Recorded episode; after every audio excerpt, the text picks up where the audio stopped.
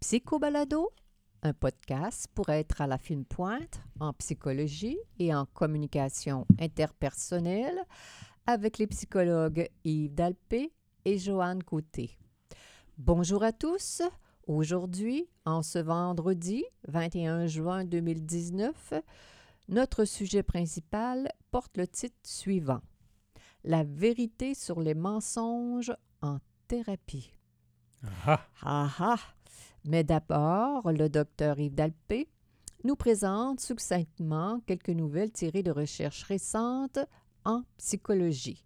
Bonjour Yves. ben oui. Bonjour, Joanne. Alors, la lecture des visages. Ben oui, la lecture des visages. Alors, euh, une recherche qui a été faite, euh, publiée dans Journal of Experimental Psychology sur, 900, sur 9500 participants en ligne de 10 ans à 85 ans. Et on cherchait à voir euh, que- comment les gens pouvaient bien identifier des émotions bien précises. Mhm. à partir d'images, de photos. Et puis, euh, euh, on s'est rendu compte que, euh, entre autres choses, qui, qui vaut la peine d'être souligné, parce que c'était plus intéressant que, que, que d'autres aspects de cette recherche, c'est que les, les adolescents, à la mi-adolescence, voyons, à la mi-adolescence, Oui. les, les jeunes étaient particulièrement euh, perspicaces pour détecter la colère. La colère chez les, chez les autres, les N'importe adultes. qui, n'importe quelle personne, Ah oui. était plus... euh, et puis ça, ça s'abaissait ensuite quand ils devenaient jeunes adultes. Alors, c'est Hmm. comme si les, les adolescents étaient sensibles à cette émotion-là. Et puis, euh, autre euh, découverte euh, dans ce sens-là, sur cette recherche, c'est que on s'est rendu compte que euh, pour, en ce qui concerne le, le- le- bonheur, ben, autant les, les personnes âgées que euh, les participants euh, de, de- tout âge, que les jeunes adultes détectaient bien cette émotion L'émotion liée à la colère. Au bonheur. Au bonheur, pardon. Je reste accrochée avec les adolescents. Oui, et la colère, hein? Et la colère, voilà. C'est ça qui était particulier. Là. Il y a Oui, quelque oui, chose qui se passe là. euh, Le cerveau est cet sensible à ça. oui, oui, ça. c'est- c'est- Alors, dépression et chute des aînés. Il y a une, il y a une corrélation? Oui, encore une autre recherche là, qui a été publiée dans euh, la revue qui s'appelle The Gerontologist qui a été faite sur euh, 6300 euh, personnes âgées autour de 65 ans et plus vieux. Mhm. Ça, c'est aux États-Unis. Et puis, on s'est rendu compte, en suivant ces gens-là pendant un- une couple d'années, que ceux qui avaient des symptômes de dépression avaient tendance à tomber, de faire des chutes. Est-ce que Euh. c'est lié euh, à la médication qui C'est peut pas, être... c'est pas euh, mentionné, Joanne. Non. Non, ça aurait été, c'est une bonne hypothèse, Des malheureusement. fois pour J'ai l'équilibre. pas, j'ai vu le résumé de la recherche seulement, j'ai pas ce détail-là. D'accord. Alors, puis ça marchait dans les deux sens, là, d'après ce que j'ai compris. Si quelqu'un, euh, si un- un- un- un- une personne âgée euh, est déprimée, elle tombera euh, euh, possiblement là, le- dans, dans les mois qui vont suivre. La Et au contraire, si une personne tombe, qu'elle n'est pas déprimée, elle est sujette à devenir déprimée. Oh Il Seigneur. y, a- il y a- il y a comme un lien entre les deux. On n'y échappe pas parce qu'en vieillissant, il il y a des chances qu'on tombe parce que notre équilibre est moins, euh, Oui. est moins fort. Alors, Mm. bon, alors, il vaut mieux savoir comment traiter la, la- la dépression plus jeune pour une fois qu'on sera vieux, on, on aura les, la- les stratégies pour euh, ne pas Être en- rester déprimé. Oui. Alors, euh, l'hérédité et le comportement moral. Oui, une recherche qui est parue dans Behavior Genetics, qui a été faite sur 16 720 paires de, euh, de, de la fratrie, frères-sœurs, et tout ça. On a pris des jumeaux de toutes sortes, des jumeaux hétéro- monozygotes, hétérozygotes, et frères euh, et sœurs euh, ordinaires, et tout ça. Et puis, on cherchait à mesurer l'impact soit de l'environnement, de la façon d'être éduqué, Mhm. et par rapport à l'hérédité. Puis on s'est rendu compte qu'en fait, on, on le sait un peu, on le sait pas mal. là, la, la- la réponse, c'est qu'il y a un, un jeu qui se fait entre les deux, toujours, hein, entre l'hérédité et comment l'enfant est traité. L'environnement affectif. de- L'environnement affectif, Mhm. l'environnement, je le dirais peut-être un petit peu plus général, comment les parents réagissent au caractère de l'enfant. C'est un peu Ouais. ça qu'on s'est, on s'est rendu compte, par exemple, que les, les gens qui euh, ont, manquent de sens des responsabilités et qui ne sont pas assez consciencieux, ou à l'inverse, ceux qui le sont, Trop. mhm. euh, non, correctement. Alors, OK? Alors, tout ça ça, ça, ça se fabrique, on pourrait le dire comme ça, à partir du, du jeu qui se passe entre les tendances héréditaires et, Et- puis la façon dont les parents ont de réagir à ce que à ce qu'est l'enfant. Quand, Mhm. Alors, un enfant agité, difficile, mettons, Mhm. les parents vont réagir en conséquence, puis, euh, et, et puis euh, les réactions des parents vont... Alors, tout comme un cercle vicieux, tout ça. Alors, c'est un c'est ni l'un ni l'autre, il y a un... C'est plus complexe. Oui, c'est ça, c'est une Hein? interaction euh, complexe entre les Mm. deux. La manière, la, la personnalité du parent, la manière dont ils vont réagir dans, face à un enfant qui a des qui est agité, comme tu dis. Il y en a un qui va réagir d'une manière X, l'autre d'une manière Y, et ça va donner évidemment Oui. euh, une personne euh, différente. Oui. On n'est pas au bout de nos recherches pour euh, vraiment comprendre le comportement humain, mais on, on a des pistes On quand sait à même. quel point c'est complexe, en effet, Johanna. Exactement. Et maintenant, euh, on va traiter notre sujet principal, la vérité sur les mensonges en thérapie. Ben oui. Alors, j'ai été inspiré pour euh, choisir ce titre euh, d'un article qui est paru de- dans la revue Monitor on Psychology en mai 2019. C'est tout récent. Et euh, en anglais, je, je- je traduis le titre anglais. Mhm. C'était bien ça. La vérité sur les mensonges. Euh, mais ça s'applique en thérapie. En thérapie. Alors, d'après toi, Jean, je vais te poser une question. Bon. Est-ce que tes clients te, te, Me- con- te comptent des mensonges? oui, Ah, r- très rarement, très rarement, tu penses ça, toi? que très rarement, oui, je le pense. C'est, c'est- en tout cas, en fonction de ma clientèle, je dois dire que c'est extrêmement rare, mais euh, je, je- comment dire, euh, à un moment donné, on le voit bien, on le sent bien, là, que, les- que le, que le- que le message, euh, enfin, euh, est plutôt, comment dire, chaotique. Oui, oui, oui. Des fois? Oui, parfois, mais c'est très rare, mais ça arrive. Ce qu'on dit dans cet article-là, Joanne, c'est que la plupart des, des, des- des psychologues, Mhm. ils croient que leurs clients ne leur mentent pas, puis ils pensent, Oh. ils pensent qu'ils détectent quand les clients, euh, Oh. quand leurs clients disent la, la- la vérité. vérité. Mais malheureusement, en réalité, semble-t-il que presque tous les clients, euh, si c'est- un, un gros pourcentage, si ce n'est pas la majorité des clients, euh, vont admettre, s'ils sont interrogés sur cette question, que ils ne disent pas toujours complètement la vérité à leur psychologue. Alors, c'est pas nécessairement qu'ils veulent lui mentir. Non, il y a Mais des... ils ont de la difficulté peut-être à aller jusqu'au bout, à se révéler vraiment jusqu'au bout, à dire à quel point, euh, mettons, ils vont se sentir mal ou des choses comme ça. Là. Oui, ça, je dirais ça. Ça, c'est pas des mensonges blancs, là, mais euh, les gens peuvent euh, avoir de la difficulté. Ben, c'est comme dans la vraie vie, à dévoiler nos faiblesses, à être, euh, comment dire, montrer euh, le côté euh, plutôt négatif de notre personnalité, ou en tout cas la, la, la- ce qu'on en évalue. Là. Oui. Mais euh, moi, les, les règles générales, les personnes, les mensonges, c'est surtout en thérapie conjugale. En thérapie individuelle, parfois, ça peut m'arriver de douter, mais euh, je, je l'ai souvent en thérapie conjugale, surtout Ouais. lors, euh, de relations extraconjugales. C'est- C'est surtout ça le thème, pas toujours, mais surtout. Oui, toi, c'est ça que...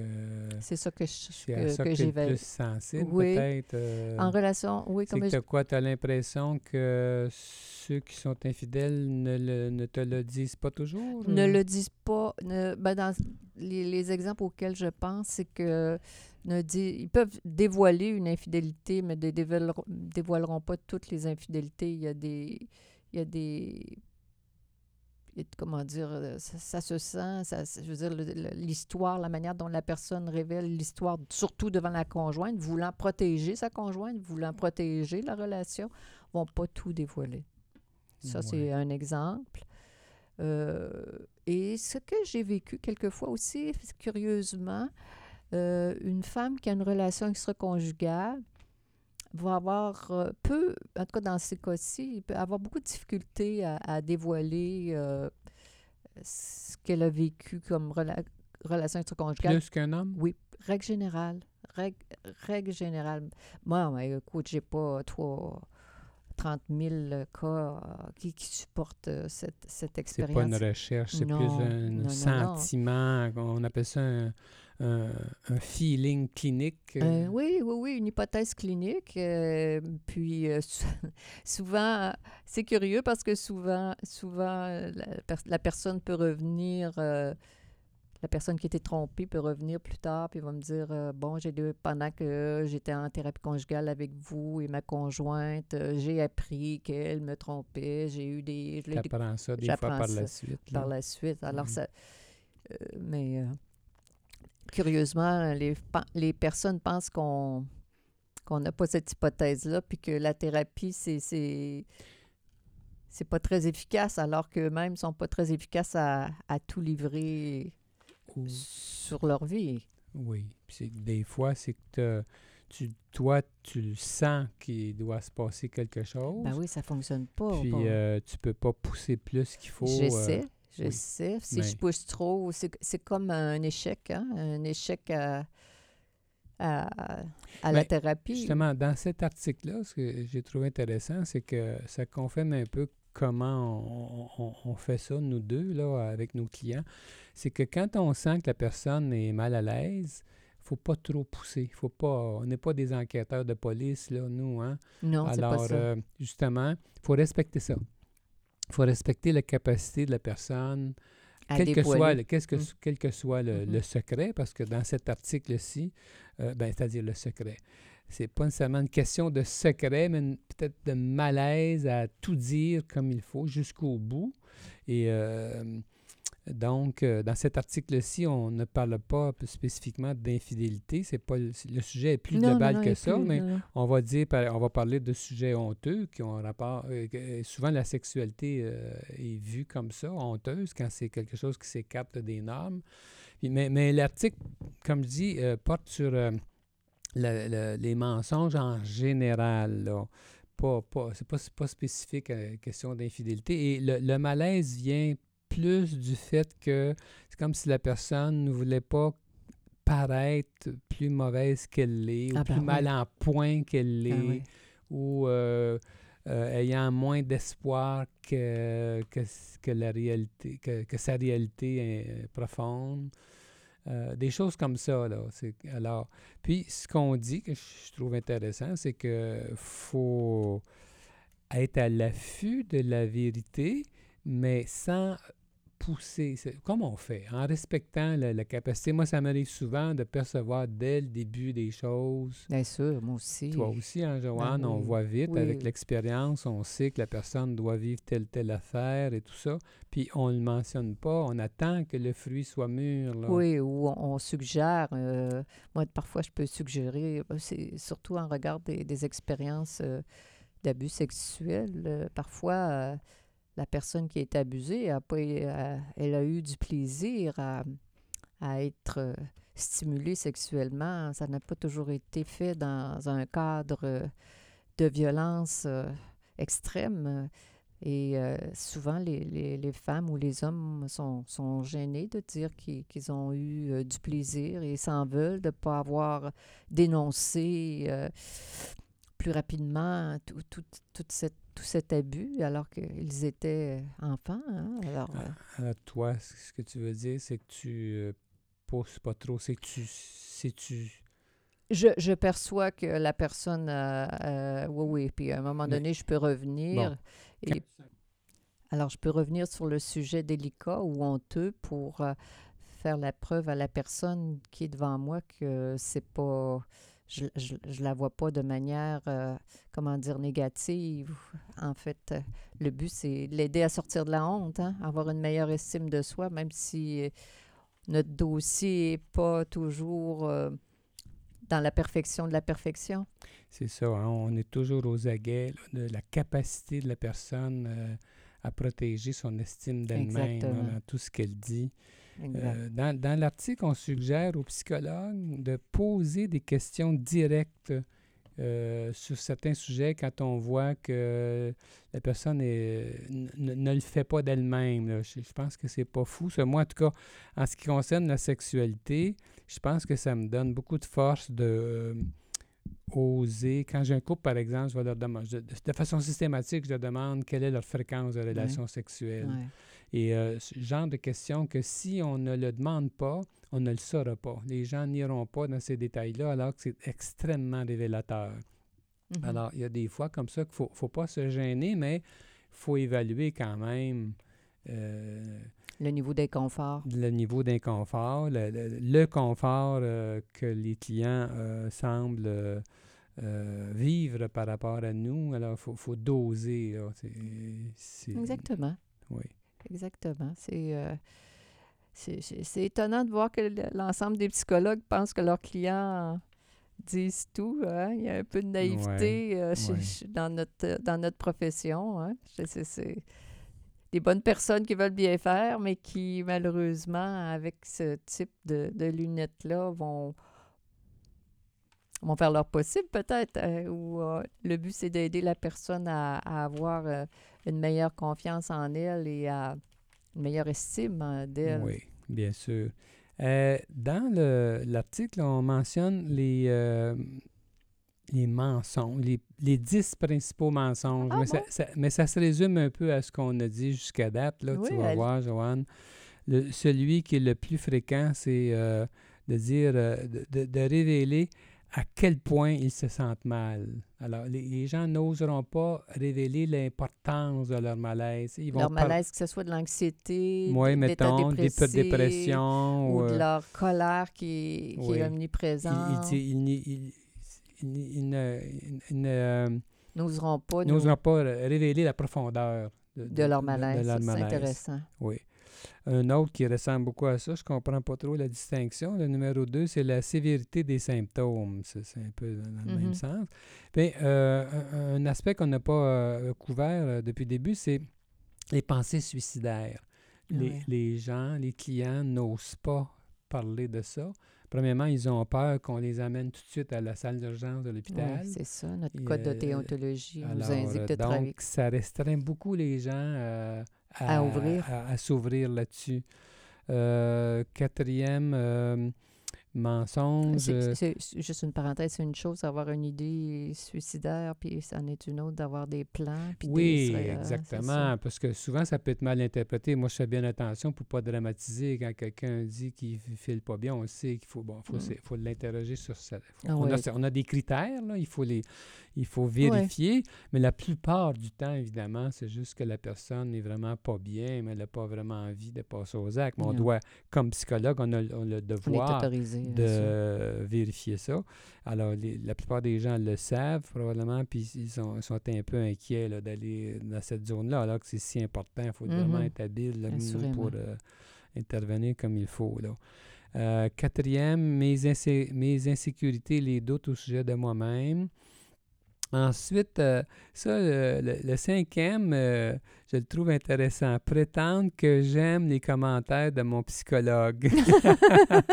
Alors, ils vont faire semblant que ça fait leur affaire, mais ça pas. Ben, surtout pour les gens qui sont évitants ou dépendants, j'imagine. Hein? Quelqu'un qui est plus affirmatif, euh, il va, il va avoir le, comment dire, le du plaisir, réflexe. des fois même à faire le contraire, à, Oui, confronter. puis, à euh, confronter ou ouais. à, à dire ça n'a pas de sens. Quand plus on est à l'aise avec quelqu'un, plus on peut exprimer notre accord ou notre Ouais. désaccord. Mais Oui. Puis on sait, en tout cas, nous, comme psychologues, on sait qu'on doit- on, on- on essaie d'être à l'affût de ce que la personne pense, de ce qu'on lui dit. Euh, oui, Moi, aussitôt, moi, j'essaie en tout cas de détecter, de faire, même dans les indices non-verbaux, oui. quand euh, je donne un feedback ou quelque chose comme ça, je suis très attentif, puis je le demande, qu'est-ce que ça te fait, ce que Mm. je viens de dire, si... euh, Mm.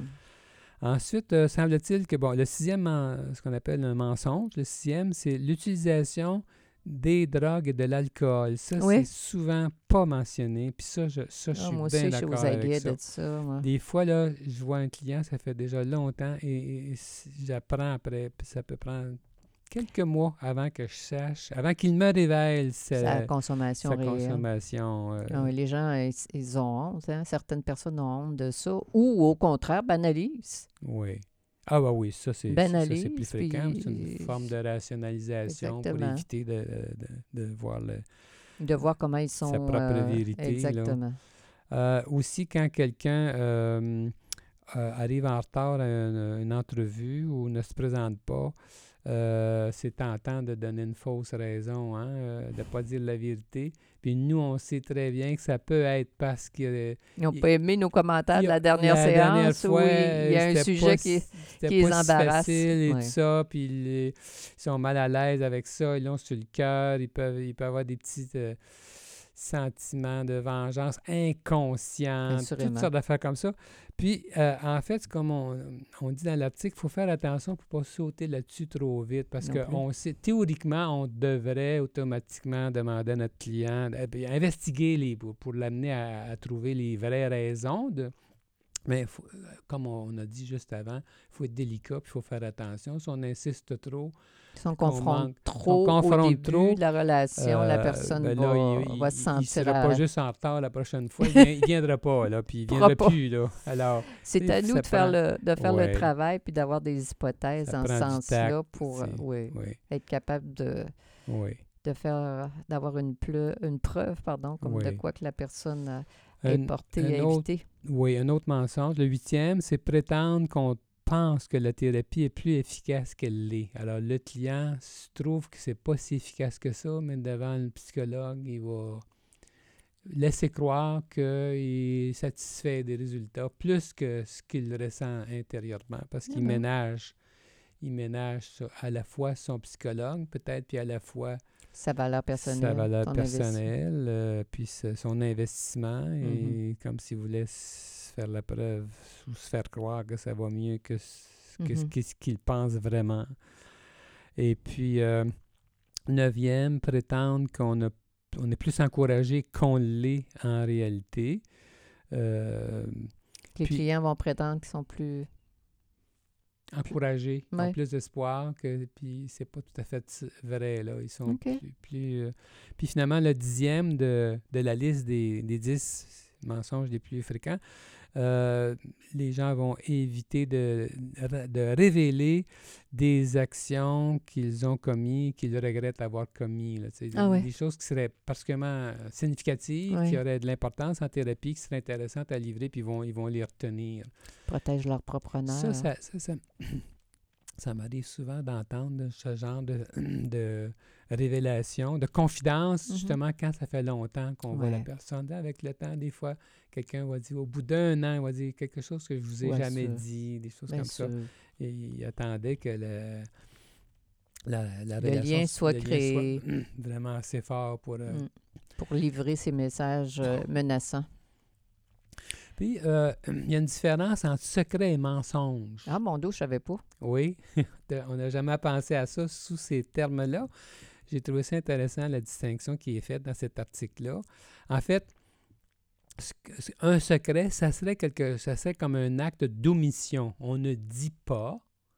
Tandis qu'un mensonge, là, ça serait plus une vraie tromperie. On Mm. dit quelque chose de faux. Ah ouais. Alors, quand même, euh, petite intéressant de voir nuance. cette nuance-là. Puis finalement, ben, euh, euh, on dit que, le- en réalité, euh, faut, même si les psychologues croient infiniment à la vérité, puis on pense, nous, que c'est extrêmement thérapeutique, justement, là, d'aller dans des zones difficiles, puis de se révéler, puis d'affronter la réalité, Mhm. de, de, de, de, dire ce qui n'est pas toujours Mhm. facile à, à dire, de, euh, de dire la vérité, de, Mhm. de découvrir des aspects de la vérité qu'on n'aime pas. Et tout ça, même si on croit à ça à 100% puis qu'on aide les gens à être le plus possible en vérité avec nous, ben on conclut cet article-là en disant, mais c'est quand même le privilège de notre client de dire sa vérité jusqu'où il veut la dire. On n'a pas à juger de ça. Ah ben ouais, On n'a assurément. pas à s'insulter. Et même si on valorise la vérité, euh, on doit respecter la capa- on, on pourrait le dire comme ça, la capacité ou même la volonté pure et simple de quelqu'un de ne pas nous dire euh, toute sa vérité. Toute son histoire. Ouais, Ouais.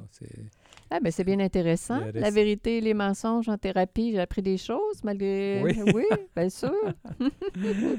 bon.